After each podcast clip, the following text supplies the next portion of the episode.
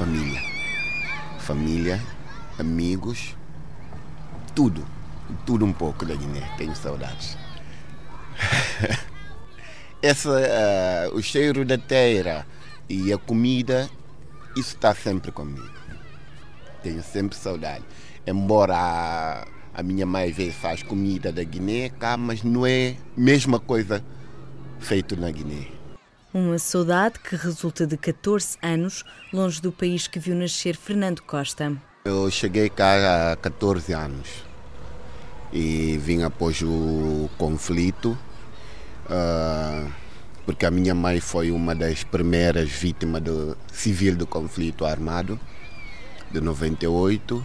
Depois ela veio para o tratamento, depois consegui vir com a intenção de lhe apoiar, ajudá-la no tratamento. Uma saída de Bissau que não estava planeada. Fernando deixou a casa, os amigos e um trabalho que o deixavam feliz. Na Guiné-Bissau, naquela altura, eu dava aulas. Além de dar aulas, pronto, era, era o que eu fazia na Guiné. Eu dava desenho, disciplina que eu gostava muito. Deixou o desenho e em Portugal encontrou muitos desafios. Quando cheguei a Portugal fui recebido pela família, mas uh, no início a integração era, era difícil. Era difícil naquela altura, não como agora. Pronto, nós que viemos naquela altura, que uh, éramos considerados mais ou menos refugiados, não, não éramos bem aceitos em certos sítios, principalmente no que diz respeito ao, ao emprego. Mas felizmente tudo deu certo. Consegui tocar até hoje. Está a correr tudo bem.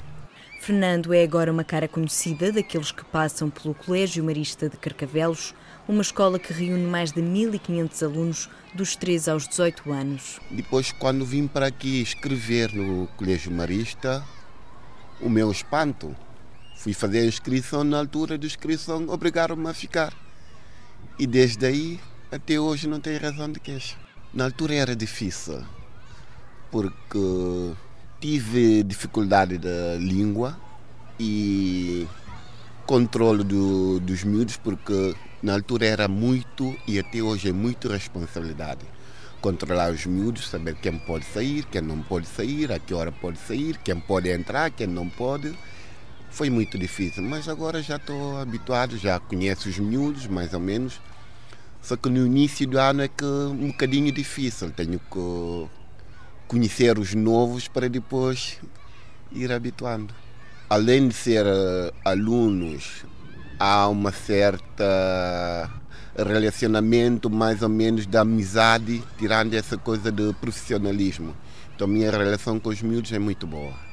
Fora do trabalho, a igreja que preenche as horas de Fernando, a igreja e um coro que reúne outros guineenses estabelecidos em Portugal. Tenho um grupo coral que Dom Setime Ferazeta, que é o nosso primeiro bispo da Guiné. É só as pessoas da Guiné-Bissau. Às vezes na igreja também fazemos a integração. E temos já muitas pessoas portugueses que, que é engraçado, não sabem falar crioulo mas canta em crioulo como se fosse guineense mesmo. Eu descobri esse grupo através da minha irmã. Quando a minha irmã veio, porque foram primeiro a chegar, ela e a minha mãe, uh, fazia parte desse grupo. Quando cheguei, foi o primeiro sítio que ele me levou, foi a igreja e esse grupo. E até hoje fiquei. Esse grupo, Coral Dom Setímio, agora pertence a um, um fórum chamado Fórum dos Católicos Guineenses em Portugal onde desenvolvemos várias atividades. Estamos juntos não só para cantar, mas às vezes desenvolvemos algumas temáticas uh, relaciona relacionado mesmo com, com a igreja, estudo bíblico, fazemos uh, visita, não só os companheiros, mas algumas pessoas a, a qual nós sabemos que está a atravessar algumas dificuldades e para casa já através da nossa cotização mensal de 100 euros, já conseguimos ajudar duas pessoas vindo da Guiné para o tratamento. Então, esse grupo é um grupo sem fim lucrativo e temos também a parte humanitária. E já regressou a Bissau? Ainda não, infelizmente.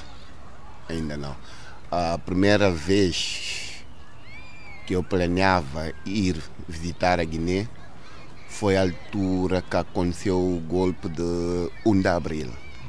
Desde aí, nunca mais, até hoje ainda, mas penso mais ou menos até próximo ano voltar a Guiné, fazer visita. Uma promessa que faz a si próprio para regressar à terra onde foi feliz. A minha infância na Guiné foi feliz, bom e com muita, às vezes, saudade, porque na altura mais pequena a minha mãe lecionava no interior do país. Então não podia me levar após a independência e eu ficava mais com, com a minha avó. Então, a partir daí, o afeto que eu tenho com a minha avó deixou-me saudade. E até hoje, não consigo chamar a minha mãe de mãe. Chamo-lhe sempre mana, mana, mana. Não consigo porque tenho mais afeto com, com a minha avó. Um passado feliz com um presente que suporta um sonho para o futuro.